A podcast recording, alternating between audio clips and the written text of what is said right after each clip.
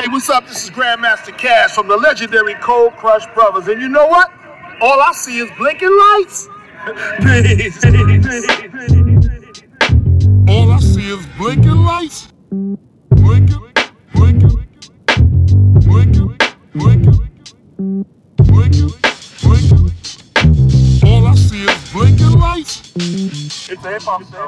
Hallo und herzlich willkommen zum All I See is Blinking Lights Podcast. Ich bin Daniel und freue mich sehr, euch zur heutigen Folge 7 begrüßen zu dürfen. Es ist mal wieder eine Interviewfolge und ich bin sehr, sehr glücklich, dass dieses Interview geklappt hat und auch ehrlich gesagt ein kleines bisschen stolz drauf. Ich war nämlich zu Gast in Mannheim bei Eva Ries. Eva Ries ist seit über 25 Jahren in der Musikbranche tätig, als Promoterin, als Tourmanagerin, als A&R, als Executive Producer, als Consultant und sie hat noch alle möglichen anderen Tätigkeiten ausgeführt. Und zwar für Künstler wie Mob Deep, Nas, Big Pun, Lil Flip, aber allen voran für RZA und den Wu-Tang Clan. Sie hat nun ungefähr 25 Jahre in den USA gelebt und gearbeitet und ist jetzt zurück nach Mannheim gekommen, um als Geschäftsführerin von RZA Productions Europe die Promotion und Geschäfte von RZAs Projekten zu leiten. Ich finde, es ist ein sehr, sehr interessantes Interview geworden. Zum einen für Wu-Tang-Fans natürlich, aber auch für alle anderen, die sich irgendwie so ein bisschen für die Musikbranche interessieren. Ich will auch gar nicht zu viel verraten. Hört euch das Ding einfach an. Es ist echt sehr spannend geworden. Nach dem Interview gibt es dann noch ein paar allgemeine Infos zum Podcast. Schaltet also nicht gleich ab. Jetzt wünsche ich euch erstmal viel Spaß mit dem Interview und mit Eva Ries. Das war's von mir soweit und bis später.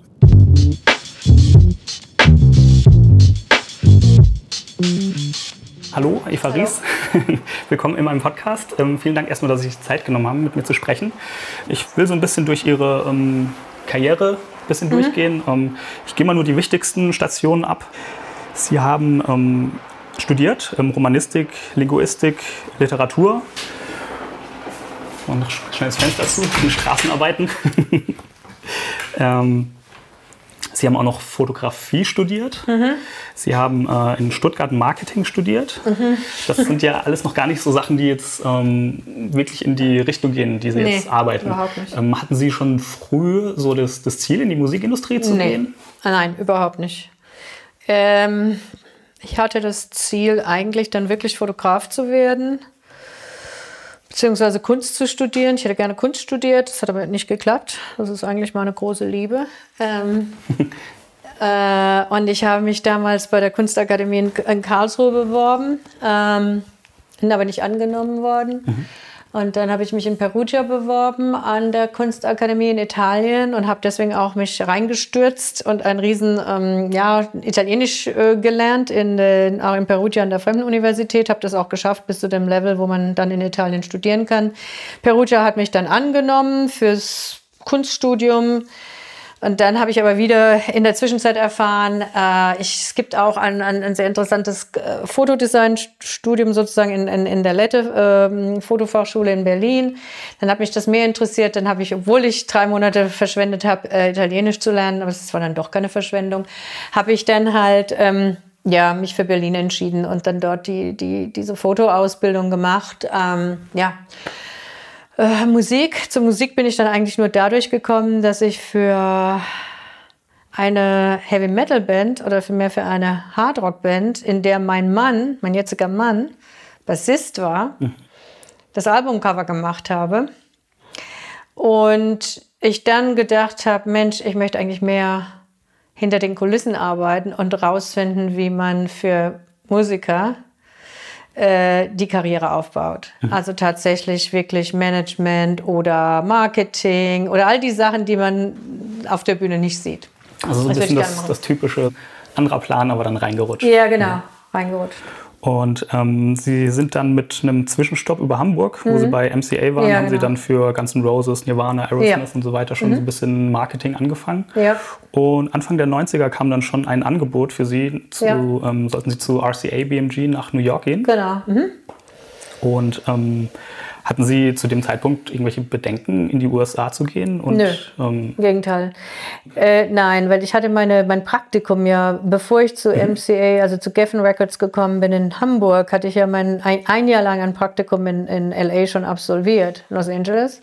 Äh, und zwar war das auch so ein bisschen über Umweg. Also direkt nach der Werbefachakademie in Stuttgart habe ich dort einen Aushang gesehen, buchstäblich am schwarzen Brett. Es gab ja noch kein Internet, mhm. oder Den Aushang am schwarzen Brett gesehen, dass die Karl-Duisberg-Gesellschaft ähm, in Köln Fach- und Führungskräfte der deutschen Wirtschaft ins Ausland schicken will. Ähm, und äh, ja, und habe da halt über diese Möglichkeit ge gelesen, äh, ein, ein Praktikum zu machen in was auch immer welchem Bereich. Und äh, die Duisburg-Gesellschaft würde die gesamten Kosten übernehmen. Das heißt, Flüge, Lebenshaltungskosten dort, Sprachtraining und so weiter. Dann habe ich gesagt, Mensch, das muss ich machen, ich muss mich bewerben. Mhm. Ich habe mich beworben, Riesenauswahlverfahren, keine Ahnung, 400 Bewerber und 40 haben sie genommen, so ungefähr zwei Tage lang getestet und gemacht in Köln. Und dann war ich eine der Auserwählten und dann hieß es halt, ja, liebe Frau Ries, wir können Sie ja gerne zur, zur Chemical Bank nach New York vermitteln und zum DER Reisebüro und zur Lufthansa, aber in der Musikindustrie haben wir keine Connections und ich wollte ja in die mhm. Musikindustrie. Und da müssen Sie sich ihr, Ihre Praktikumsstelle selber suchen. Das war natürlich damals nicht so einfach von mhm. Deutschland aus. Klar. Da in LA jetzt äh, auch noch ein unbezahltes Praktikum, weil die Amerikaner zahlen ja nicht mhm. für Praktikanten. Deswegen war ja die Duisburg-Gesellschaft sozusagen da, um mir so eine Art Stipendium zu geben, mhm. also um das quasi zu finanzieren. Ja, und dann habe ich halt äh, eine Annonce geschaltet in so einem komischen Stadtmagazin damals. Also es hieß Music, irgendwas. Nee, The Recycler. The Recycler war auch so, so ein Magazin, wo man Sperrmüll verkaufen konnte, Wohnungsauflösungen, mhm. äh, Heiratsanzeigen und was weiß ich, alles Mögliche. Und da habe ich halt eine Anzeige äh, reingemacht, wo ich sagte, ich suche einen, einen Praktikumsplatz. Mhm. Und dann meldete sich so ein, ja, eigentlich legendäres Rocklabel namens Enigma, ähm, so ein, so ein, so ein Indie-Label, sagen wir mal.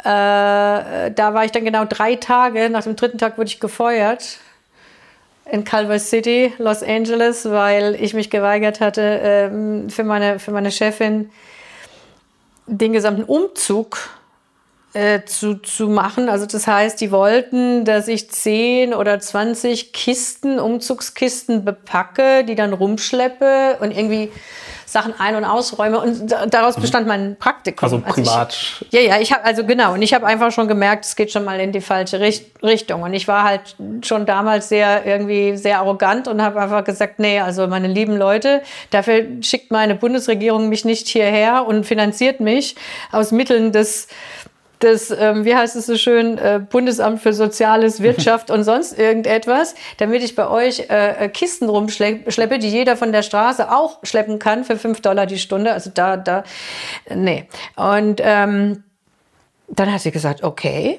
you don't want to do it, then you're fired. Also sage ich, okay. Seit wann werden eigentlich unbezahlte Interns gefeiert? Aber naja, gut, ja. äh, was auch immer, egal, scheißegal. Und dann bin ich buchstäblich von der Security nach draußen eskortiert worden und also auf die Straße. Bisschen, wie man es aus dem Film kennt. Genau, hm? genau so. Kiste gepackt und raus. Genau. ja, und dann, und dann, gut, das war so ein Wermutstropfen, ja, dann hatte ich halt erstmal wieder keine Stelle. Mhm. Musste dann der Duisberg-Gesellschaft melden, dass ich leider am dritten Tag gefeuert worden bin. Was natürlich auch nicht toll ist. Aber die mussten natürlich informiert werden, weil die ja mein Visum besorgt mhm. hatten. Mhm. Ich hatte ja ein offizielles Arbeitsvisum. Ja. Dann haben die netterweise gesagt, ja, liebe Frau Ries, Sie haben jetzt genau vier Wochen Zeit, ähm, ein Ersatzpraktikum zu finden. Wenn Sie das nicht haben, müssen Sie leider das Land verlassen. Denn dann melden wir Sie bei der Immigration. Mhm. Ja, so nach dem Motto, also wenn, die da, wenn Sie da hier nur rumhampeln, aber nicht auf Ihr J1-Visum arbeiten, dann können Sie eigentlich dann gleich wieder gehen. Mhm. Und dann stand ich natürlich unter Druck und habe halt ja schnell noch einen Lebenslauf verfasst und mich dann umgehört, äh, weil ich immer der Meinung war, man muss direkt vor Personen stehen, um nicht übers Telefon und nicht über irgendwie schreiben oder sonst wie, hm. sondern man muss jemand sich greifen können und mit ihm direkt reden. Und dann habe ich gesehen, dass es eine Heavy Metal Convention gab in, ähm, am LAX Airport und habe da für diese Leute, die dort Reden gehalten haben, ich habe mir vorher rausgesucht, wer da alles auftritt, wer da alles ähm, also auf dieser, auf dieser ähm, Messe, Fachmesse sozusagen wirklich an Executive Stars, und habe dann zehn Lebensläufe vorbereitet für verschiedene Leute und habe die einfach immer, wenn sie vom Podium kamen, von der Bühne, abgefangen, mich in den Weg gestellt, buchstäblich, das Zeug gehabt und Direkt in die ausgezerrt. Hand gedrückt. In die Mhm. Hand gedrückt und habe dann so, ja, in, sagen wir mal, einer Minute mein Leben zusammengefasst, so den sogenannten Elevator Pitch. Und ähm, ja, und jeder war freundlich und jeder war nett und jeder hat im Grunde gesagt, hey, ja, wir rufen, du hörst schon von uns und don't call us, we call you. Dann dachte ich, naja, wenn das mal gut geht. Dann haben tatsächlich zwei angerufen von, de von denen. Und ähm, der eine wollte mich direkt anstellen als seine Assistentin, was aber dann so drauf rauslief, dass ich dann quasi Sekretärin gewesen wäre. Dann habe ich wieder gesagt, nee, nee, mache ich nicht. Ich bin keine Tippse. Und ich konnte auch nicht tippen, ehrlich gesagt, sondern ich will was Kreatives machen. Und äh, dann hat er mir aber weitergeholfen, wiederum mich an jemand anders äh, weitergegeben. Und äh, dann habe ich meine Chefin durch dieses Dings getroffen, meine Chefin bei RCA, ähm, Pony Goldner. Und sie hat mich dann eingestellt. Und ich habe gleichzeitig einen anderen, noch ein anderes Praktikum angenommen bei Polygram in der Distribution ähm, weil ich eben jetzt Angst hatte durch die erste Erfahrung, dass mich wieder jemand rausschmeißt, nur weil ihm irgendwann meine Nase nicht mehr gefällt. Und dann wollte ich wenigstens noch etwas in der Hinterhand haben. Ich habe also quasi zwei Jobs gleichzeitig gemacht, weil Okay. ich dachte, falls ich den einen verliere, habe ich dann noch, noch was, ja. Ähm, gut, und so war ich dann gleichzeitig quasi bei BMG und bei ähm, Polygram. Äh, hat aber gut geklappt. Also drei Tage bei der einen Firma, zwei Tage bei der anderen Firma.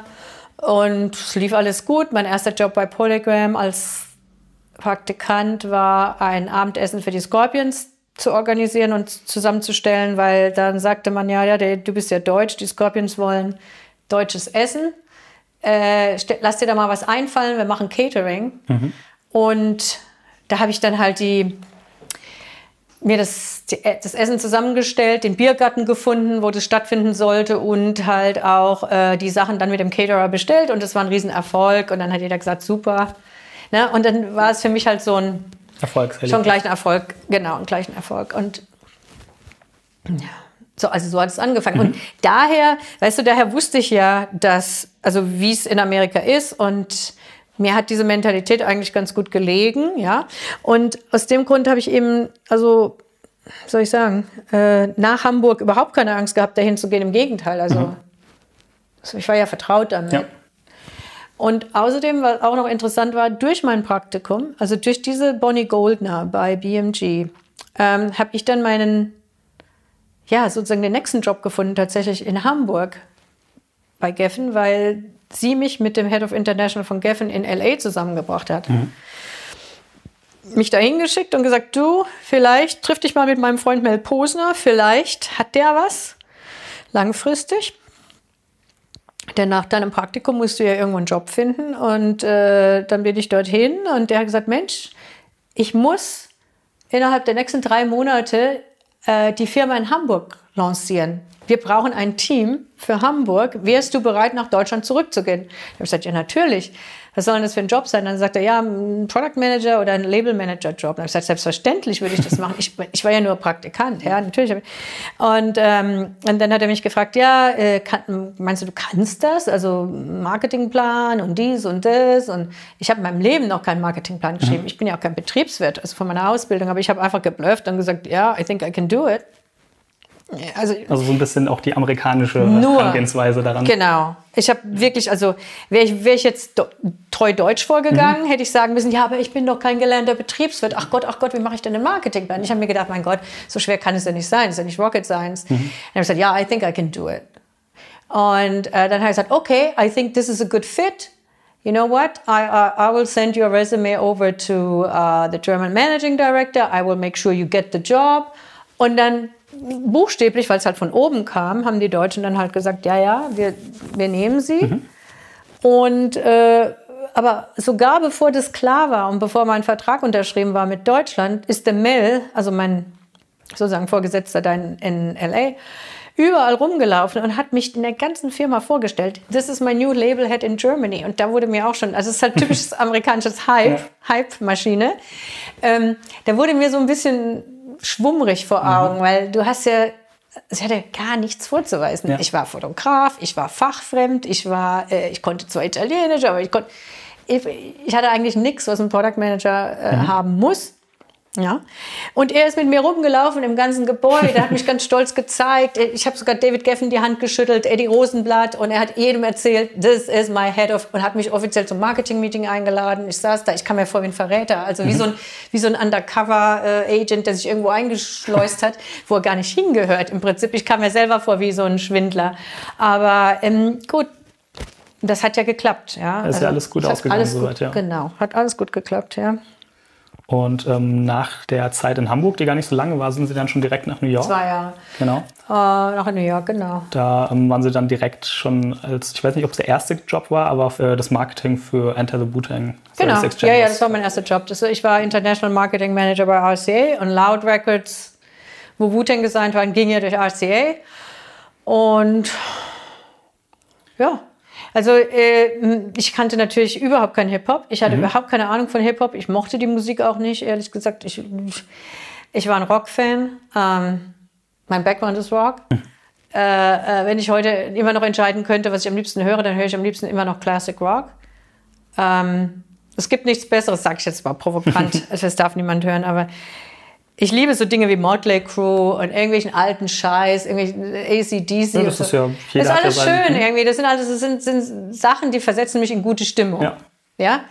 Ähm, das muss man auch ganz ehrlich sagen. Und ich habe, also Hip-Hop war mir so fremd, wie wenn in, in, in New York jemand gesagt hätte, du musst jetzt nach Nashville und, und Country machen. Das wäre für mich genauso ein Horror gewesen. Gut, man muss ja auch noch dazu sagen, ich meine, so Anfang der 90er, da genau. war die Verbreitung von Hip-Hop gerade in Deutschland noch, noch ganz anders. Ja, ich habe das, nicht viel das bekannt. war wahrscheinlich den meisten nicht mehr bewusst, dass das überhaupt existiert. Doch, weil was interessant war, und da habe ich mich sogar immer drüber lustig gemacht, wir hatten damals bei MCA tatsächlich auch schon das Rödelheim-Hartheim-Projekt mhm. äh, gesigned. Pelham, ja. Also der Moses, der war ab und zu mal da und die äh, Sabrina Settlur war da ab und zu mal da als Schwester S und so weiter. Ich habe diese Leute so in der Peripherie, habe ich die mhm. da rumlaufen sehen, aber habe gedacht, was denn für ein Scheiß, ja. Oder dann gab es ähm, auf dem MCA-Label gab es den, äh, nein, natürlich gab es Bobby Brown und dann gab es, ähm, wie heißen die denn? Don't Sweat the Technique. Ah, ich weiß nicht mehr. Aber das, es gab da so, so ein bisschen so Vorläufer, so Oldschool-Hip-Hop-Kram. Mhm. Aber ich habe das, also mich da überhaupt nicht mit befasst. Ich war glücklich mit meiner Musik.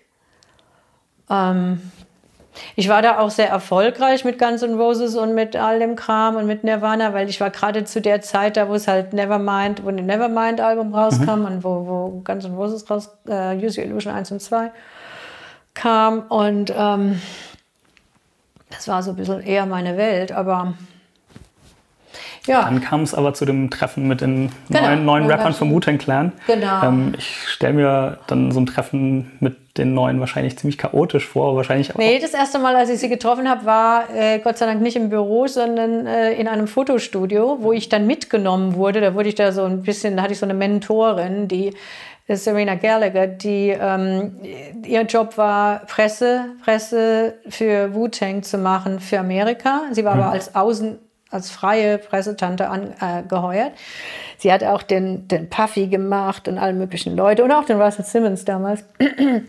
Und ähm, die hat mich da mitgenommen, um mich sozusagen einzuführen und äh, um mich da vorzustellen. Weil mhm. die meisten Leute bei RCA, selbst im Urban Department, hatten Angst vor Wu-Tang. Sogar zu der Zeit schon. die hatten schon Angst. Also die sind da gar nicht hin. Also die sind zum Beispiel gar nicht zu solchen Presse- oder, oder Fotografenterminen gegangen, weil sie einfach, ja, lieber in ihrem sicheren Büro gesessen sind, als sich da in der Stadt irgendwo zu bewegen und womöglich mhm. auf die Typen zu treffen. Ne? Also ich wusste das ja alles gar nicht. Das hat Serena mich mitgenommen und mich vorgestellt. Und für mich war am Anfang, ich sah die da im Studio stehen, in der Hohlkehle, sie sollten eine Fotosession machen. Ähm, für mich sahen die alle gleich aus. Ich konnte nicht, ich konnte niemand unterscheiden vom anderen. Ich weiß auch noch, dass ich peinlicherweise an dem ersten Tag wo ich ja auch wieder meinen Mund nicht halten konnte. Ich musste ja irgendwas tun. Ich war ja nicht wieder Beobachter in, in, in irgendwo gestanden und habe geschwiegen, mhm. sondern man wollte ja auch irgendwie, dass ich da was sage und dass natürlich auch die Fotos gut werden, habe ich gedacht, weil sonst haben wir ja keine Fotos. Und das war immer das Schwierigste. Also ich war wirklich die erste Person, die es geschafft hat, die Nine Members auf einem Bild zu versammeln. Ähm, äh, weil es vorher, vorher und ich glaube auch danach kaum noch jemals Fotos gab, wo wirklich alle neun Original Members zusammen drauf waren. Mhm. Es mussten immer irgendwelche Sachen gemacht werden. Zum Beispiel, wenn Dirty nicht da war, hat sich irgendeiner so eine Maske übergezogen, dann hat man halt einfach behauptet, es wäre Dirty, ja? Weil er einfach nicht aufzufinden war oder so. Und ich wusste ja diese ganzen schrecklichen, also Kleinigkeiten eigentlich noch gar nicht. Bin also völlig naiv hin und habe dann tatsächlich in der, weil ich so Angst hatte, dass ich die jetzt mit den falschen Namen anrede, ich konnte mir das nicht merken, wer wer Mhm. ist. Ich habe nur immer so zwei große gesehen und wusste, der eine ist Risen, der andere ist Method Man. Wusste aber ehrlich gesagt nicht genau, wer was ist. Mhm. Und ich hatte wahnsinnige Angst, jetzt zu RZA Method Man zu sagen und mich auslachen zu lassen und, und umgekehrt. Also bin ich immer ins, ins Bild reingelaufen. Und ich als Fotograf kann, konnte das ja auch alles relativ easy. Ja, ich bin rein und habe den gepackt, habe den Method Man gepackt, ihn da hingeschoben, den RZA genommen, da hingeschoben, habe gesagt, this is better, you stand here, you stay there. Habe nie ihren Namen gesagt, weil ich Angst hatte. Und dann habe ich gesagt, und du da vorne, you God oder was? Gehst da und dann, dann bauen wir das so auf. Bin wieder zurück zum Fotograf gerannt und habe durch das Ding geguckt und habe gesagt, jetzt sieht's gut aus. Jetzt mach mal, mach mal, schieß, schieß das jetzt mal einfach durch. Und die haben teilweise nur noch geguckt und haben gedacht, wer zum Teufel ist das da? Ne? Aber die haben auch nichts gesagt, Ja. weil die einfach, ich glaube, die waren einfach Perplexe berührt. Version, so, ja. Also das ist das, was der Xavier Naidoo immer so schön nennt, Fremdschämen. Die haben wahrscheinlich gedacht, okay, die Arme, die ist so total bekloppt, dass, dass wir uns eigentlich schon fast schämen müssen. ähm, ja, aber es war wie witzig. Also wenn du die, dir das jetzt überlegst, äh, das war absurd eigentlich. Aber ich wusste mir echt nicht anders zu helfen, weil ich Angst hatte, da jemand mit dem falschen Namen anzureden. Klar. Aber ähm, wie man auf der Biografie auf der RZA Productions Seite lesen kann, haben sie ja dann doch recht nett aufgenommen, haben sie ein bisschen in ihre Welt Ja, eingeführt, genau. den, Haben den sie. Slang gezeigt, Genau. die, ähm, die Musik, so ein bisschen die Hip-Hop-Kultur, aber auch den ganzen, Hm. die, die Armut, der Rassismus, in dem sie da aufgewachsen sind. Wie haben sie das denn für sich so wahrgenommen und ähm, also zum einen die, so die Hip-Hop-Kultur, die ja für sie noch fremd war, als auch so diese ganze amerikanische Kultur mit den, mit den Projects. Mhm. Ja, ich meine, ähm, also ich habe bei mir halt einfach gedacht, wirklich ganz pragmatisch, ich muss mich da so schnell wie es geht einarbeiten in, die, in diesen Hip-Hop und in die Lebensumstände von der Band, weil ich muss es ja verstehen. Also ich muss da richtig mich voll ein, wie sagt man so schön, Full Immersion. Ähm, und äh, deswegen habe ich auch danach gefragt. Ich möchte gerne nach Staten Island. Äh, was bedeutet überhaupt Shaolin? Und dann ist es ja klar gewesen, dass es Staten Island ist und die ganzen anderen Slang-Begriffe. Das habe ich ja am Anfang auch nicht gewusst, was was ist. Ähm, das haben sie mir auch alles erklärt. Und äh, dann habe ich immer gesagt, ich möchte mal mit nach Staten Island, weil wir, ich saß ja mit dem Büro in Manhattan. Ähm, ich möchte alles kennenlernen, wo ihr aufgewachsen seid und dies und das. Und die haben mich tatsächlich immer verschiedene Leute mich irgendwo hingeführt. Also mal bin ich mit dem Raekwon und mit dem Ghost irgendwo hin und mal bin ich mit äh, RZA und seinem Bruder Divine und äh, äh, oder mit Mook, der damals noch der Manager war, äh, in, in, in Staten Island rumgefahren. Oder äh, wir haben uns alle getroffen in den Projects, in den Park Hill Projects. Da haben sie mir das dann gezeigt und es war wirklich ziemlich ekelhaft dann auch durch die Treppenhäuser und im, im Treppenhaus und im, äh, wie heißt im Aufzug hat es dann wirklich nach Pisse gestunken und es war also halt, es war halt, es war halt ein, wie sagt man, sozialer Wohnungsbau und ein Ghetto, es ist halt ein Ghetto und ja, aber also, sagen wir es mal so, ich fühlte mich da nie irgendwie deplatziert, weil ich war ja sozusagen mit so einer Crew unterwegs, die immer so ein bisschen als Beschützer agiert haben. Also ich, ich war zwar ein Fremdkörper, aber ich habe nie gedacht, dass da mich jetzt jemand blöd anspricht oder äh, Anstoß nimmt, dass ich da als Weiße in so einem schwarzen Ghetto rumlaufe. Also das Gefühl hatte ich nie, weil die haben auch immer gleich erklärt, wer ich bin und ja, also das war, sagen wir mal so, also eigentlich recht einfach, das sich da so einzuleben zu, zu leben oder einzu. Also es ging auch so, dass ich relativ schnell auch Verwandte kennengelernt habe. Also, denn jeder reicht einem ja weiter. Also ich hatte das Gefühl, wenn man erstmal das Vertrauen erweckt hat, dann habe ich Rizas Schwester kennengelernt, Sophia, ähm, dann deren Tochter, dann deren Verlobten, dann die, die ganze, damals noch die Mutter. Dann wurde ich zu einer Weihnachtsfeier eingeladen, wo Wu eine Yacht gemietet hatten und im New York Harbor rumgecruised sind. Da war auch Rizas Mutter dabei mit ihren Freundinnen und so weiter. Und das ist halt alles so der hat elf Geschwister. Ähm, dann kennt dich auf einmal jeder. Mhm. Also das war, also ich bin immer so weitergereicht worden und so ein bisschen wie, ähm, ja, das ist die Eva von, keine Ahnung, aus Deutschland RCA und dies und das. Und wir haben ihr so viel zu verdanken, weil er tatsächlich die Geschichte so war, dass ich wirklich für die Band äh, die erste war, die ihnen Pässe besorgt hat. Die hatten ja gar keine Pässe. Die hatten ja, die konnten ja überhaupt nicht ausreisen. Ja, ich habe das auch irgendwo gelesen, dass sie teilweise für die, für die ersten Touren ja. nichts hatten, außer Ex-Häftlingsnummern oder Echt? sowas. Ja, ja, hm. genau. Häftlingsdinge. Und ähm, ich habe teilweise wirklich Briefe geschrieben an das Parole Board in Harlem für Old Dirty Bastard, damit er überhaupt raus darf mhm. auf der ersten Tour. Denn der war auf Bewährung immer mhm. noch. Der darf ja dann das Land nicht verlassen. Klar, ja ich glaube, die hatten, er hatte gar keinen Pass oder sie hatten dann einen Pass eingezogen. Nee, nee, ich glaube, er hatte nie einen Pass. Und dann mussten wir erstmal einen Pass beantragen. Und wenn du dir überlegst, was ich da zusammengelogen habe, auch allein, dass Rizzo seinen Pass gekriegt hat, ich meine, das war ein Ding. Der hatte nichts. Mhm. Ähm, also niemand, eigentlich, soweit, als ich die getroffen habe, hat niemand, 94, hat niemand einen Pass gehabt. Und ähm, ich habe dann immer wieder probiert, äh, auf, das, auf das Passport Office zu gehen in der Fifth Avenue mit denen. Da haben die mich abgeholt und es war immer ein Riesenaufstand mit tausend Papieren, die sie ausgefüllt hat, mit Passbildern, mit irgendwelchen anderen Kram, Birth Certificates und allem Möglichen. Und ähm, man musste ja dann eine Identität erstmal für die herstellen. Also mhm. die kriegen ja keinen Pass, wenn ja. nicht klar ist, wer sie eigentlich sind. Und ich habe dann sozusagen Falschaussagen gemacht. Äh, musst du dir auch überlegen, wie bescheuert die äh, Beamten dort waren dass denen nicht klar ist, denn ich habe mich mit einem deutschen Pass ausgewiesen. Ich musste mich ja selber ausweisen als jemand, der äh, ein Identifying Witness ist. Mhm. Ich war dann ein Identifying Witness und habe quasi erklärt, dass ich Robert Dix schon kenne, seit ich 17 bin, was überhaupt nicht sein kann. Aber das haben die dann überhaupt nicht in Frage gestellt. Und ja, dass er mit mir auf die Schule gegangen ist und dass ich in, ne? und äh, habe ihm dann quasi die Identität gegeben, denn mhm. er hatte nicht genug, um es zu belegen, wer er wirklich ist. Mhm. Und genauso mit, mit, mit ODB und mit anderen. Ich meine, wenn die überlegt hätten, zwei und zwei zusammen, da hätten die gesagt, erstens mal, du bist Deutsche, seit wann bist du da? Du bist ein Executive bei der Record Company. Wie kannst du mit dem aufgewachsen sein, irgendwo im Ghetto, in irgendeiner scheiß Schule, die er dann abgebrochen hat, als er 15 war? Ihr wart nie zusammen in der Schule.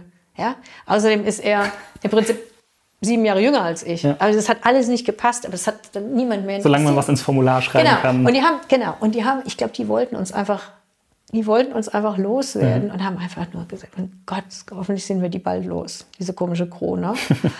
und ähm, ja, so.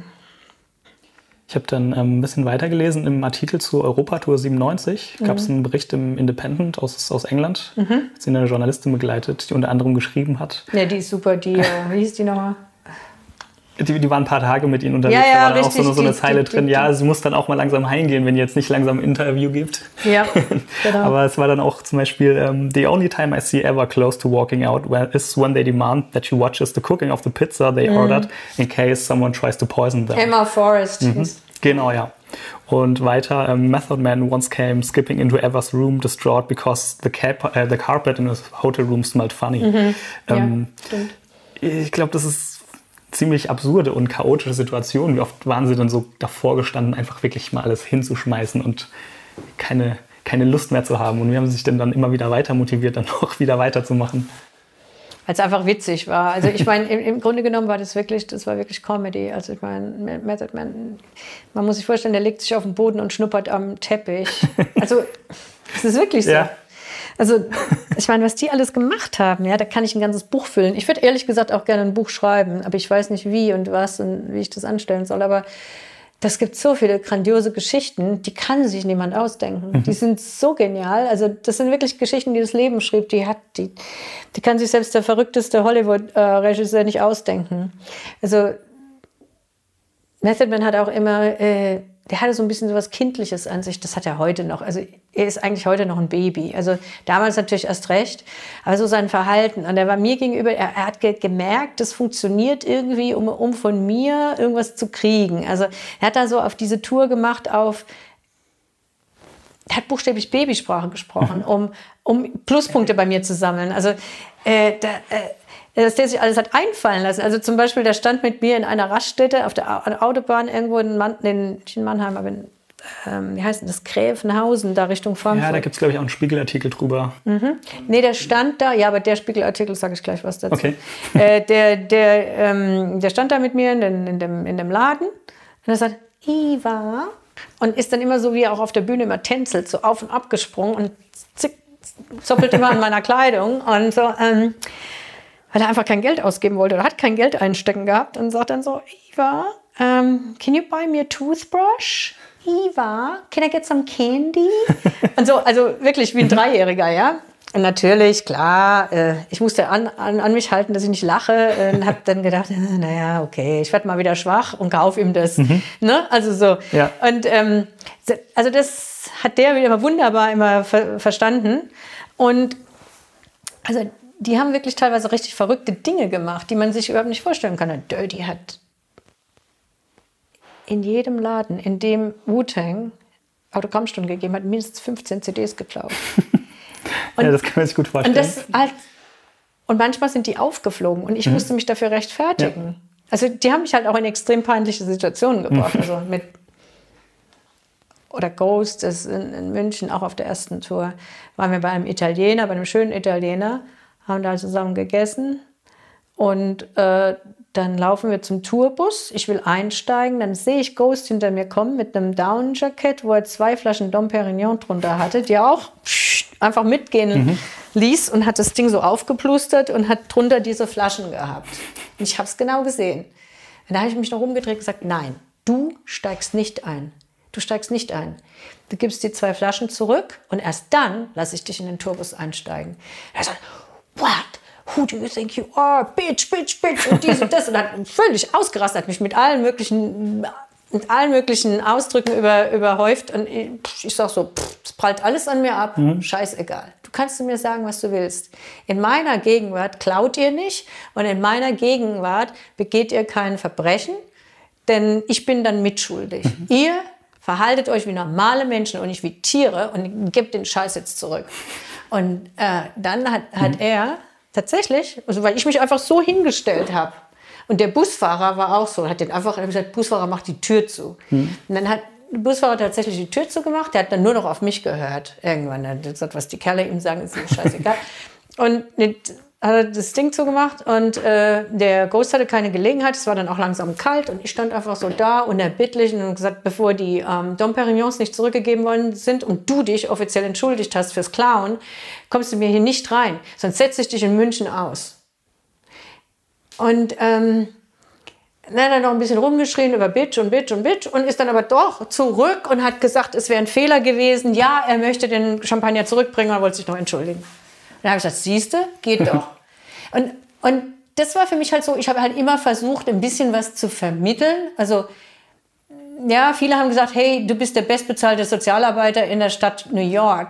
Aber im Grunde genommen ja, aber ich fühle mich ja wie ein Streetworker, weil mhm. irgendwo äh, habe ich versucht, teilweise zumindest das Minimum an gutem Benehmen, also irgendwie zu etablieren, aber auch, auch, auch die schlimmen Sachen, die sie gemacht haben, wieder halbwegs gut zu machen oder, oder zumindest zu vermitteln, man stiehlt nicht. Ähm, oder wenn man etwas aus Versehen mitgehen lässt, dann gibt man es zurück und entschuldigt sich. Und so haben wir uns dann meistens geeinigt, mhm. dass sie es dann halt zurückgegeben haben. Ich meine, mit Sicherheit haben sie ja vieles geklaut, was ich nie gesehen habe, aber es geht, es geht halt nicht. Also es waren dann zum Beispiel so Sachen, aber ich glaube, was es bewirkt hat im, im Grunde, man kann ja jetzt sagen, ja, das ist ja albern, wieso spielt die da irgendwie Lehrer oder so. Ähm, aber im Grunde genommen hat es natürlich den Respekt, hat bei der Band, die Band hat mehr Respekt bekommen vor mir, weil ich mir das einfach nicht habe bieten lassen. Ja. Ich habe mir einfach diverse Sachen nicht bieten lassen. Ja, und ähm, ich meine, in den in, in USA, in, bei RCA hat ja niemand jemals sich der Band entgegengestellt. Wenn die geschrien haben, wir wollen jetzt eine Stretch-Limo, dann ist ganz schnell eine Stretch-Limo bestellt worden. Also wirklich so typisch kindisches Verhalten. Ja. Wenn sich keiner dagegen genau. stellt, dann genau. reizen sie so lange aus, wie es geht. Genau. genau. Und Dirty hat zum Beispiel auch bei mir das immer versucht mit einer Stretch-Limo. Mhm. Ja, der kam bei mir reingetorkelt ins Büro und hat dann gesagt, hey, ich muss da irgendwie meine Alte besuchen irgendwo in Harlem. Dabei hat er irgendwie Frau und vier Kinder in Dings sitzen gehabt in Brooklyn. Das wusste ich ja, ich kannte seine Frau. Und dann hat er mir gesagt, hey, ich habe da noch eine Freundin in Dings in, in Harlem und da noch eine andere da und da. Ich werde die jetzt mal erstmal alle abklappern, aber ich brauche jetzt eine Zwetschlimo. Ich muss ja in Style traveln und so. und ich so, ja gut, aber nicht von mir. Ich bestelle dir die nicht auf meine Kostenstelle und auf mein Budget, sondern wenn du das willst, mhm. dann geh doch zu jemand anders. Geh doch zum A&R-Department. Ist mir mhm. egal, ob die, ob die dir das bezahlen. Ich bezahle es dir nicht.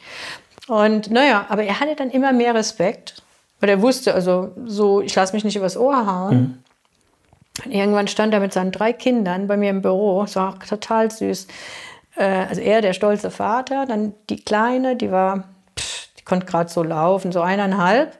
Dann der nächste, sie standen wie die Orgelpfeifen bei mir auf einmal in der Tür. Mädchen in rosa mit lauter kleinen geflochtenen Braids und so Schleifen und der Junge in der mhm. Mitte. Und die standen so ganz verschüchtert und gucken mich an, wie ich da so hinter meinem Schreibtisch sitze. Und dann sagt der Dirty, was ist denn? Warum seid ihr denn schüchtern? Das ist die Eva. Everybody say peace. Und dann mussten die Kleinen so im Chor sagen, peace. das war so absurd irgendwie. Und ich stand so aufgereiht, so alle in rosa, irgendwie so. Kindergartenkinder, ja. Und er nebendran wie so ein Zirkusdirektor. Und, ähm, und er hat die Kleinen auf seine Vergnügungsfahrt zu seinen, seinen Geliebten mitgenommen. In das Stretch-Limo. Und ich bin sicher, der hat die da eingeschlossen mit dem Limofahrer, während er mhm. jeweils in den Häusern war. Bin ich mir ganz sicher, weil ich meine. Ja. Und ähm, oder dann kam er mal irgendwann und hat gesagt, hey, äh, e-, Eva, ich wollte dich einladen zu den, äh, den Meetings mit der Nation of Islam. Und ich sage so, was? Sagt er, ja, um, uh, I really wanted to invite you because it would be great for you. Und ich hatte ihm gesagt, mich irgendwann nach meiner Religion gefragt und habe ich ihm gesagt, pff, nee, ich praktiziere keine Religion. Mhm. Ich bin zwar offiziell katholisch, aber das interessiert mich überhaupt nicht. Ich glaube nicht so an Religion. Er sagte, ja, die Nation of Islam und da, da, da. dann habe ich gesagt, nee, damit identifiziere ich mich überhaupt nicht, das ist ja rassistisch. Ja? Und ich habe ja auch immer gerne provo provo äh, provoziert, weil es ging dann ja um die 5% Nation mhm. und so weiter. Ja? Ja? Und ähm, dann habe ich einfach gesagt, für mich ist die 5% Nation ein Scheiß, weil, honestly, das ist racist. Wirklich racist.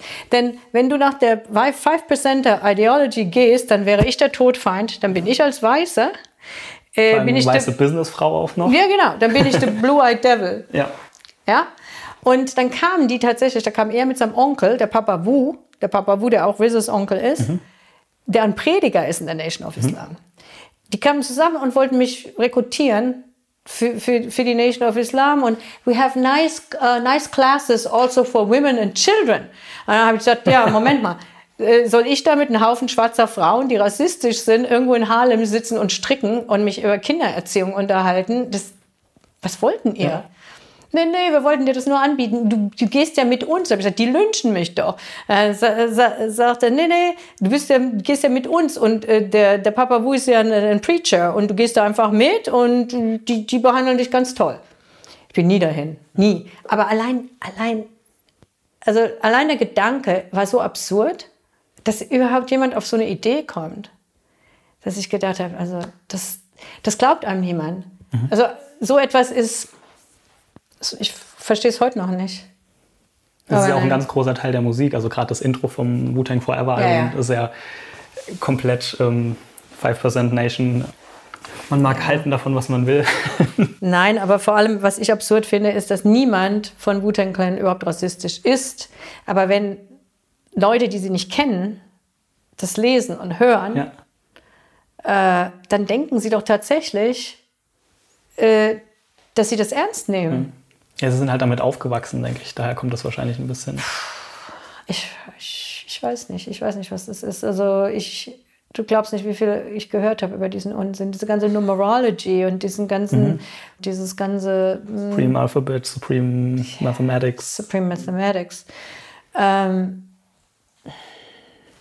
ich weiß wahrscheinlich mehr darüber als jeder andere Mensch, aber ich, ich, ich also für mich ist das so fremd. Mhm.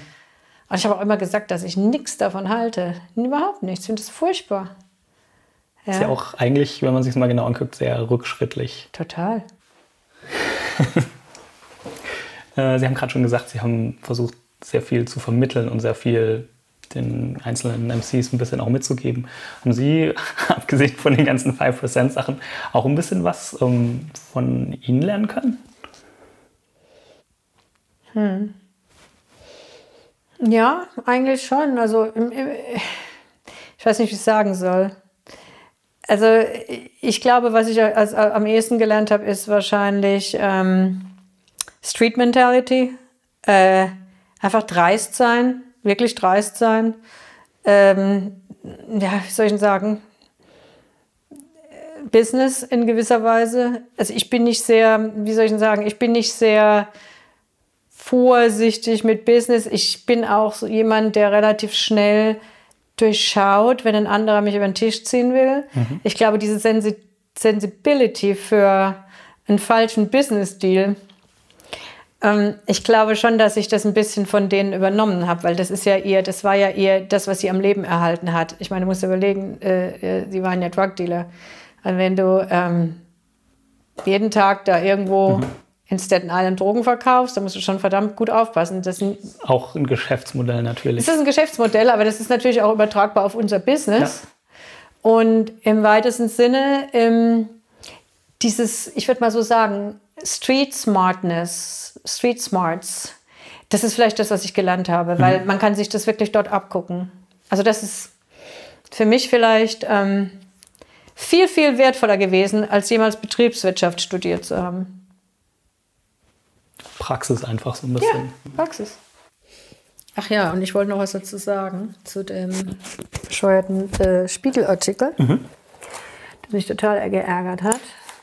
Weil dieser Mensch, der das schreibt und der das jetzt schon zum zweiten Mal geschrieben hat, ähm, der hat überhaupt gar keine Funktion auf dieser Tour. Der war buchstäblich nur der Tourbegleiter, den der deutsche Veranstalter mitgeschickt hat, mhm ähm, damit wir sozusagen äh, ja, ein bisschen betreut sind. Mhm. Da, da war weder war der ein Tourmanager, noch war der ähm, irgendwie an der Band dran. Im Gegenteil, der hat mich immer als Puffer benutzt. Das heißt, äh, er ist zu mir gerannt, weil er Angst hatte vor der Band. Ich musste zur Band. Und hat es dann so dargestellt, hat sich natürlich größer gemacht, als, als er ist und hat dann die arme äh, Eva Ries hat irgendwann entnervt das Handtuch geworfen. Äh, das ist für jeden, der mich kennt, also sowieso die größte Lüge. Ne? Mhm. Ist nie passiert. Im Gegenteil, jeder andere hat das Handtuch geworfen. Alle starken Männer haben das Handtuch geworfen, aber die arme Eva R. hat nie das Handtuch geworfen. Und deswegen habe ich das so tierisch geärgert. Ja, warum müssen Leute also erstens mal lügen und dann auch noch um sich selber ähm, zu erhöhen. Also sprich, um sich selber als etwas Größeres darzustellen, als sie wirklich sind. Das ist ein Profilneurotiker, ein ganz armes Würstchen. Ja, der ganze Artikel liest sich ja so als, ich, ich weiß ehrlich gesagt gar nicht, ob von Ihnen in dem Artikel die Rede ist. Doch, doch.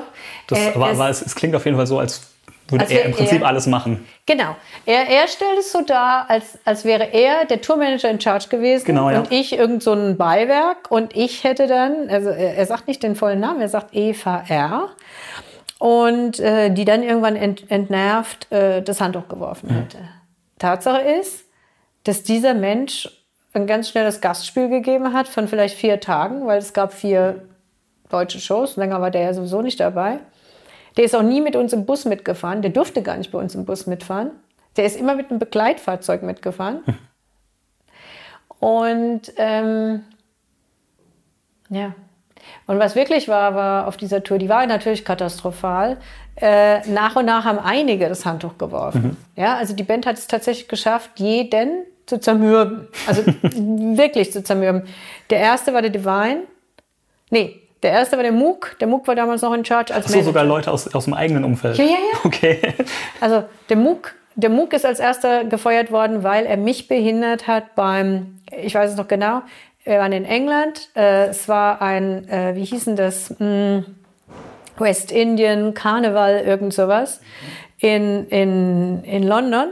Tim Westwood hatte da eine Riesenshow und Tim Westwood war der DJ dort Und äh, der hat uns sozusagen eingeladen, da, dort zu performen.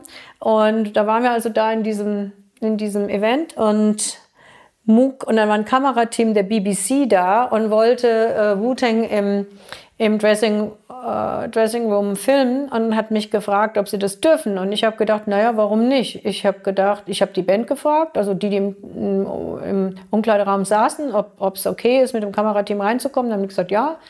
Und da war der Method Man gerade dabei, zu kiffen und so weiter und so weiter. Und dann haben die gefilmt. Und dann kommt auf einmal der Mook angerannt, wie so ein Wichtigtour, wie so ein Riesenmanager und hält seine Hand auf die Kameralinse und schreit, you're not fil filming my, my band smoking weed. Und dann habe ich gesagt, Mook, verschwinde. Ich habe das autorisiert. Du hast da gar nichts zu sagen. Das ist wichtige Presse. Wir machen diese Presse. Mhm. Ja? Das, das ist überhaupt nicht dein, dein Ding. Kümmere dich um die Show, aber verschwinde hier und behindere meine Kameraleute nicht. Und äh, dann hat der Muck sich widersetzt, you can't tell me nothing, I'm the manager und hin und her. Und dann gab es irgendwie ein Geschrei zwischen ihm und mir. Und äh, ich habe dann den Methodman beiseite genommen und habe ihm gesagt, hör mal zu, wenn es noch einmal passiert, dass der Muck mich behindert oder in meine Arbeit eingreift und ich versuche das Beste für euch zu machen, das BBC ist Major Mainstream TV. Die wollten euch featuren. Mhm. Der Idiot hat die Frechheit, weil er zu blöd ist, zu verstehen, was das bedeutet, ähm, jemand am Film zu hindern. Das wird auf eurem Rücken ausgetragen. Mhm. Und es ist unverantwortlich, dass ihr so einen Manager überhaupt habt. Und dann, ähm, ja, dann muss ein Method Man das anderen gesagt haben. Und am Abend haben die miteinander beraten und so. Und dann hat Mook gesagt gekriegt, an dem Abend, da sind wir dann wieder in den Bus eingestiegen und zum nächsten Ding gefahren und dann hat es geregnet und dann ist der Mook vorzitiert worden, zum vorne in den Bus zu kommen. Und dann hat der Methodman ihm gesagt, der ist aber nicht dabei, der war in, noch in Amerika, hat ihm gesagt, uh, you know what, we just talked about this, you're out. Und dann hat der Mook gesagt, ja wieso, was habe ich denn gemacht und hin und her. Und dann hat Methodman gesagt, dass Eva behindert, ihren Job zu, auszuführen das war für uns, so, to our benefit, you fucked it up, you gotta go. Everybody is in agreement, this is a group decision, you're out. Wahrscheinlich dann auch schon basierend auf dem Respekt, den sie sich dann über die Jahre schon erarbeitet haben. Ja, das waren noch nicht mal die Jahre, das war im Prinzip ein, ein, ein Jahr oder eineinhalb Jahre, aber äh, sie wussten ja, dass, dass ich da wirklich nur, also in ihrem Sinne gehandelt mhm. habe und Mook sich versucht hat, groß zu machen und äh, ja, eigentlich aus seinem eigenen, warum auch immer, seine eigene Agenda hatte, warum auch immer, ja. Und ja, jedenfalls ist Mook dann ganz brutal, also es war schon ein bisschen zu brutal eigentlich meiner Meinung nach. Also ich dachte, okay, man kann ja, man, man kann ihn zwar loswerden, aber man kann ja fair sein dabei. Mook wurde bei strömendem Regen morgens um sechs auf irgendeinem Highway, irgendeinem gottverlassenen Highway in, in, in England äh, aus dem Bus gekickt. Da ging die Tür die auf. Street Mentality wieder. Genau. Und dann hat irgendjemand gerufen, Bus Driver, open the door. Und dann haben sie gesagt, Mook, you gotta go. Und der Mook, hier? Wie? Könnt ihr mich nicht zum Airport fahren? Da habe ich, hab ich noch für ihn ergriffen und habe gesagt, komm, lasst, lasst uns doch anständig sein und ihn zum Airport fahren. Wenigstens zum Airport. Da kann er einen Flug nehmen. Nein, he's gotta go now. Und dann wurde der echt, und dann ist, musste der Busfahrer im strömenden Regen raus und hat seine Mooks Gepäckstücke an den Straßenrand gestellt. Der Mook stand da und hat dem Bus hinterher geguckt. Hm. So. Lebt dann, er noch? ja, und dann habe dann hab ich auch gedacht, Mensch, scheiße, so habe ich es eigentlich nicht gewollt. Aber natürlich habe ich es provoziert, weil ich habe ja gesagt, also ja, ich habe dann auch irgendwann nur noch gesagt, entweder der oder ich. Mhm. Und, ähm, und dann war der Muck halt draußen. Und äh, ich habe auch später überlegt, mein Gott, das muss ja furchtbar sein, wenn ich den jemals wiedersehe. Ich wüsste gar nicht, wie ich ihm, also mir, mir hat das irgendwie leid getan. Ich wüsste gar nicht, wie ich ihm begegnen soll. Das Komische ist, dann hat es fünf Jahre gedauert, bis ich den Muck wieder getroffen habe. Der hat sich verhalten, als wäre nie irgendwas passiert. Mhm. Alles völlig vergessen. Also, oder er hat, er hat mir verziehen oder was auch immer. Also auf jeden Fall. Oder vielleicht auch so eine, so eine Ego-Sache, dass er es gar nicht mehr ansprechen will. Vielleicht. Ich weiß nicht. Also es war sehr, sehr merkwürdig. Denn der zweite, der dann das Handtuch geworfen hat und der wirklich im Inner Circle war, war der Divine, der, den die Band ja immer gehasst hat. Und ehrlich gesagt, also hat auch sehr viel Mist gemacht und so. Der Divine ist dann der nächste gewesen. Den haben sie so geärgert, dass er irgendwann zu mir kam und eigentlich geweint hat und gesagt hat, Eva, ich kann nicht mehr. Ich, ich muss gehen. Can I leave you with the guys? Dann habe ich gesagt, ich bin jetzt alleine und wer macht bitte schön die, äh, die ähm, da ging es um irgendwelche Dads, früher haben wir ja noch Dads benutzt, weißt du, wo die Backing-Tracks drauf waren. Also es war ja alles in grauer Vorzeit, da musste irgendeiner diese komische DAT-Maschine betätigen. Da habe ich gesagt, heißt das jetzt etwa, dass ich auf der Bühne stehe und die DAT-Maschine auch noch also betätigen machen, also. Ja, ja, ausmachen, anmachen oder wie. Äh, dann hat er gesagt, ja, aber ich erkläre dir das schnell. Und dann hat er mir diese DAT gezeigt und gesagt, das muss da da rein und dann einfach nur drücken und der Mathematics sagt dir dann schon was, wie es weitergeht und guck einfach auf den ja. DJ und es wird schon alles good luck und so. Und dann weg, weg war er. Also ja. auf gut Deutsch, einer nach dem anderen ist gegangen oder gegangen worden und ich war dann am Schluss alleine mit, mhm. mit denen. Und ich glaube, sie haben jetzt hoch angerechnet, das sagt der, der Raycon heute noch. Der hat gesagt, Eva, you really earned your stripes. You went through hell with us. And I never forget, ja. Und das ist Loyalty. Mhm. Weil er sagt halt, du warst uns gegenüber loyal und deswegen sind wir dir gegenüber loyal. Und das geht bis in den Tod. Also im Grunde genommen, das ist die Mentality einer, einer Street Gang. Weil du hast ja einmal Treue geschworen und mhm. du, du, darfst eigentlich nicht. Dann bleibt man dabei und genau. geht durch dick und dünn sozusagen. Genau. Und, ähm, und da haben sie halt auch gemerkt, dass ich eigentlich ein stärkerer Charakter bin als beispielsweise ein Moog oder ein Divine und ein keine Ahnung, wer sonst noch da, oder ein Papa Wu, der, ach, der war ja auch noch dabei. Papa Wu war auch noch dabei, der ist dann auch gegangen, be beziehungsweise gegangen worden, weil der so viel getrunken hat, dass der nur noch, der, der war im Prinzip nur noch eine Last für uns. Mhm. Der war kein Asset mehr.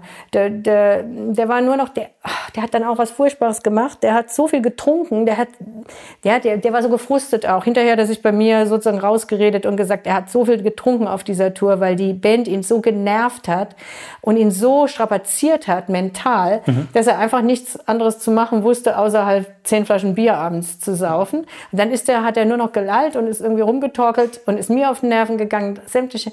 Und, ähm, und der hat es dann auch noch geschafft, uns in eine ganz peinliche Situation zu bringen. Und da, ich glaube, da war es dann aus. Ähm, da war ein Meeting angesagt zwischen ganz bekannten Fußballern von Manchester United und ähm, wer ist der andere Club? Gott, Arsenal. Mhm. Ja.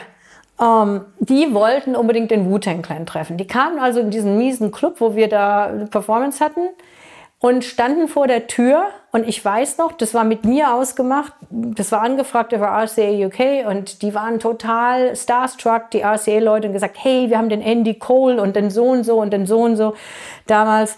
Äh, Spieler und die, die wollen sich mit euch treffen und die wollen vor der Show irgendwie und die wollen auch Schach spielen und die wollen irgendwie über Hip-Hop reden und so weiter. Na, ich sagte, naja, ich frage halt mal an, ob die Band das machen will. Die Band hat jetzt mir gesagt, ja, ja, wir machen das, wir machen Bilder mit denen. Okay. Und das war alles ausgemacht. Und dann stehen die armen Typen wirklich da und warten wie kleine Fans vor der Tür. Und der Clan sagt ewig zu mir, ich sage, hey, die Fußballer sind da, also ganz wichtig aus der, aus der Major League hier und äh, ganz, ganz wichtig. Ne? Ähm, ja, wir haben jetzt gleich das Meeting. Dann sagen die, we don't want to meet no soccer players. Was soll das? Wie? Was? Keine Ahnung, wer die Typen sind, so ungefähr. Und die hören das durch mhm. die Tür. Kannst du dir das vorstellen? Da war die Garderobe, dahinter ist das Riesengeschrei. Also ich, und vorne steht Andy Cole und seine äh, äh, ähm, Typen von Manchester United. Und, und der hatte mit mir schon gesprochen, ja, Eva, klappt das jetzt und so. Und ähm, da sage ich, ja, ja, es geht nur noch zwei Minuten, drei Minuten, ich mache das schon. Und dann hört der durch die geschlossene Tür, wie ich angebrüllt werde da drinnen, wo, wo irgendjemand schreit, no, I don't give a fuck about these fucking UK soccer players and hin und her. Tell them we, we, we don't want to do it. Tell them we don't have time. Tell them das und das. Und ich, ich, ich kam raus. Mhm. Die gucken mich alle völlig entsetzt an, das ganze Fußballer. Und ich sag so, äh, ihr habt bestimmt gehört, was da gerade gesagt wurde. Sorry. I don't know what to tell you. I'm really, I'm, I'm, I'm speechless. Um, I have to apologize und so. Und dann sagen die, ja, nee, nee, schon, schon gut. Oh Gott, oh Gott, oh Gott, we don't want to have your job. Und äh, ja, und dann habe ich gesagt, wir können es aber einfach nach der Show nochmal probieren. Wollt ihr es nach der Show nochmal probieren? Ja, ja, ja, wir sind ja Fans. Okay. Nach der Show kamen die wieder und da hat es dann geklappt. Mhm. Aber das war halt super peinlich. Und da dieses ganze Aufwiegeln, also äh, gegen diese Fußballer, das war der, der, der Papa Wu. Mhm. Ja, der dann gesagt hat, oh, wir sind die Typen und, ne? Und ja, das war schon Schon verrückt. Ähm, dann müssen wir, glaube ich, dann langsam zum Ende kommen. Ja. Aber noch eine abschließende Frage aus Aktualität einfach. Mhm. Ähm, in dem Podcast haben wir schon ein paar Mal über das Once Upon a Time in Shaolin Album gesprochen. Mhm. Also das Album, falls es jetzt jemand nicht kennt, äh, das nur einmal existiert vom Wu-Tang Mhm. Clan, wurde für 2 Millionen Dollar von Martin Shkreli gekauft, ähm, der ja nun wegen Veruntreuung ins Gefängnis Ja. muss und das Album wurde auch beschlagnahmt. Mhm. Haben Sie irgendwelche, wissen Sie, was mit dem Album passiert jetzt? Ob Nee, das noch ich habe mich da nie involviert. Nee, Okay. gar nichts. Ich weiß nur, dass es äh, wieder eine witzige, absolute Parodie war, äh, äh, äh, komische Situation, dass sogar das FBI äh, wieder Wu-Tang-Werbung gemacht hat, indem die getweetet haben. Ähm, äh, Straley oder wie der Typ heißt, äh, äh, we froze all his assets. Um, we froze all his assets. But he can keep the Wu-Tang Clan Album. The FBI froze all his assets und alles beschlagnahmt, aber er darf das Wu-Tang Album benutz- äh, behalten. Dann hat er ja auch versucht, es wieder zu verkaufen. Aber ich war nicht involviert in dieses ganze Ding. Es war auch eine komische Aktion, ehrlich gesagt. Ich habe meine eigenen. Also ich fand es nicht, nicht richtig, wie es alles abgelaufen ist. Die Band wusste auch nicht, dass sie da eigentlich, also dass das eigentlich wirklich ein Ja. Wu-Tang-Album sein soll. Ähm, aber gut.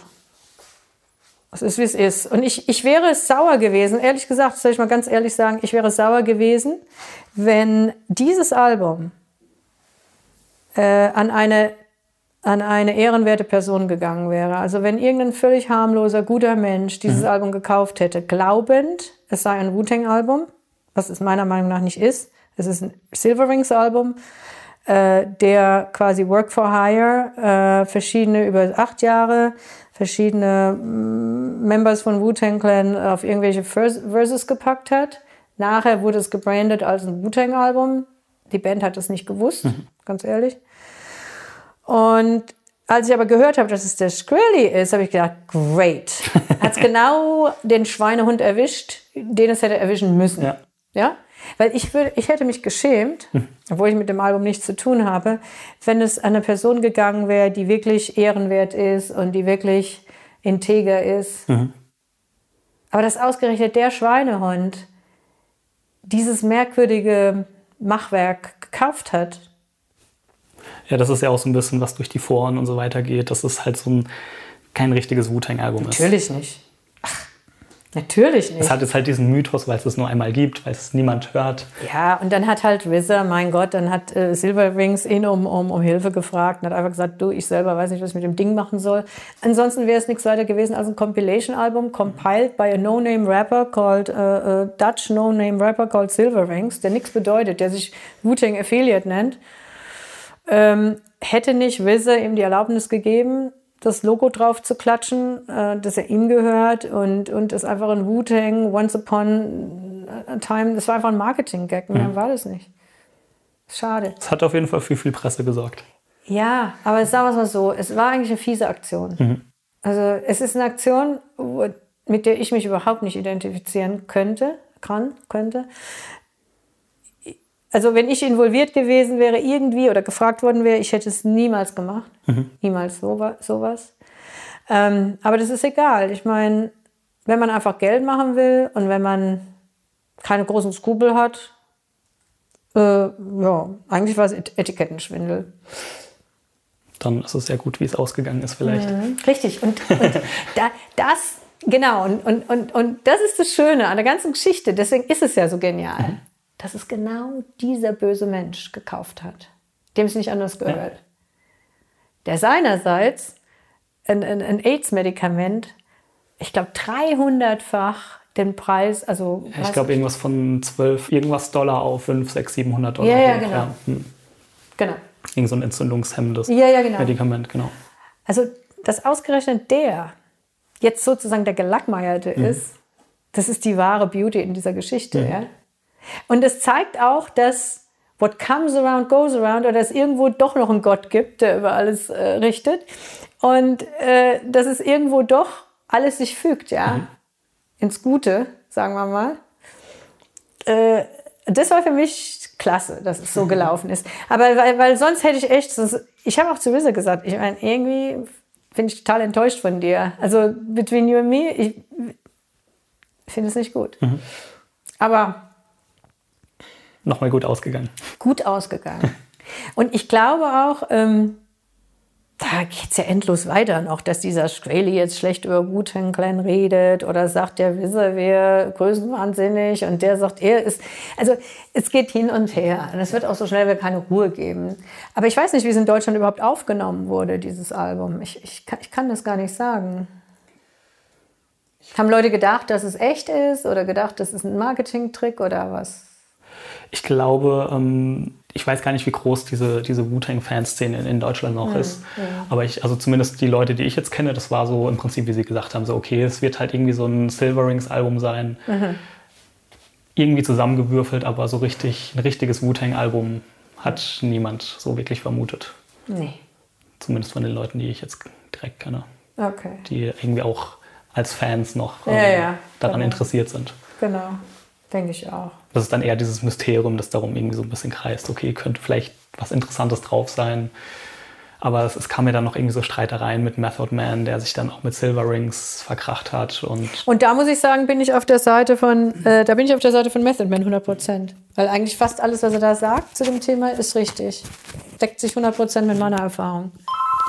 Weil der, ähm, sorry. Also ich würde sagen, dann machen wir Schluss. Ja. Wir müssen dann auch los. Möchten Sie noch irgendwas Abschließendes sagen? Nee, also sagen wir es mal so, ich bin eigentlich froh im Nachhinein, dass ich durch Zufall an Wu-Tang gekommen bin, kann man sagen. Es war ja wirklich auch Zufall. Ähm, und zumindest kenne ich mich jetzt einigermaßen im Hip-Hop aus, ja. Also von wegen Lernen. Also ja. es gibt vieles, was man lernen kann. Und ich glaube auch, dass im, im Großen und Ganzen die Band schon sehr, äh, wie soll ich sagen, gewachsen ist. Ja, äh, also ich glaube, für, für, die, für die Gruppe war es toll, dass sie die Chance hatte, eben rauszukommen aus Amerika, rauszukommen aus, aus New York und mal über den Tellerrand zu gucken mhm. und auch andere Mentalitäten kennenzulernen und andere äh, Teile der Welt und andere Lebensarten und wer schafft es schon normalerweise? Also wenn man sich überlegt, was die geschafft haben oder was ähm, die Gruppe als Gruppe oder aber auch die einzelnen Members davon profitiert haben, ja, ähm, ist es schon immens, denn es waren im Prinzip alles Highschool-Dropouts mit praktisch keiner Zukunft, mhm. keine Zukunftsaussichten. Und ist ja dann aber auch, in, wenn man jetzt so nach dem Interview zugehört hat, auch auf jeden Fall mit ihr Verdienst. Ja, das, das glaube ich so auch. alles in die Wege zu leiten und also Das glaube ich auch. Also Riz hat vor kurzem gesagt, oder nicht vor kurzem, vielleicht vor einem Jahr hat er gesagt, ähm, wenn du nicht gewesen wärst, ich weiß nicht, ich wäre heute noch in Staten Island. Hm. Ja, ich denke, es gibt wahrscheinlich ganz, ganz viele sehr, also, sehr gute Rapper, die es aber nie schaffen, weil sie eben nicht die Strukturen haben oder nee. niemanden haben, der Und weil sie niemand hatten ja. und ich glaube auch, wenn RCA damals bei dem ersten Album nicht mich auch so supportet hätte, wie mhm. sie, denn die haben es ja eigentlich alle nicht verstanden und die, die eigentlich hatten fast alle Angst vor der Gruppe. Ähm, die hätten ja auch sagen können, hey, das sind fürchterliche Typen, okay, wir bringen das Album raus, aber wir machen da weiter nichts dafür. Ja. Die haben wirklich, haben mich total unterstützt, weil ich aber allerdings auch der Champion war innerhalb der, der, mm, der, des Labels für die Gruppe und habe gesagt, ha, ich glaube da schon dran. Wir müssen alles versuchen, damit sie ihre Passports kriegen. Wir müssen alles versuchen, damit sie raus in die Welt kommen, damit sie endlich weiterkommen. Sie müssen vor so und so vielen Leuten spielen. Sie müssen einfach die Möglichkeit haben.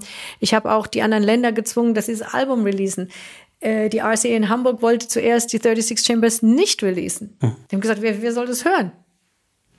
Das, wer ist unsere Zielgruppe? Ja? Es hat ja jeder im Prinzip angezweifelt, dass das überhaupt Potenzial hat. Mhm. Verstehst du? Also von daher ähm, glaube ich schon, dass wir, und ich habe wirklich den Support bekommen, auch von unserem damaligen äh, President bei RCA und Joe Galante, der dann nach Nashville gegangen ist, der, ich glaube jetzt mittlerweile der, der ist, glaube ich, mittlerweile der Präsident der äh, American Country Music Association. Mhm. Aber der hat die Vision gehabt und hat gesagt, ja, wir bezahlen 350.000 Dollar für Rechtsanwälte, die nichts anderes tun, diese Band aus dem Land zu holen, weil wir mussten tatsächlich Leute bezahlen, die Connections zum State Department hatten in Washington, um der Band zu ermöglichen, dass sie überhaupt touren darf, weil sie alle vorbestraft waren. Du, du musst die ja förmlich rauskaufen und ich mhm. musste dafür bürgen und Galante und das ganze Legal Department, dass die wieder zurückkommen. Mhm. Die hätten sich ja absetzen können. Die hatten ja alle Pässe dann auf einmal. Verstehst du? Und ich glaube, das wenn, wenn nicht ein, ein Label mit so viel Kapital dahinter gestanden wäre und ein paar Leute, die eine Vision hatten, sozusagen, für ihre Karriere, dann wäre das nicht passiert. No? Super, dann würde ich ja, sagen, machen wir Schluss. Bitte. Dann ähm, vielen Dank für Ihre Zeit, für das Interview und mehr oder weniger, dass Sie uns Mut gebracht haben. Danke, danke. vielen Dank.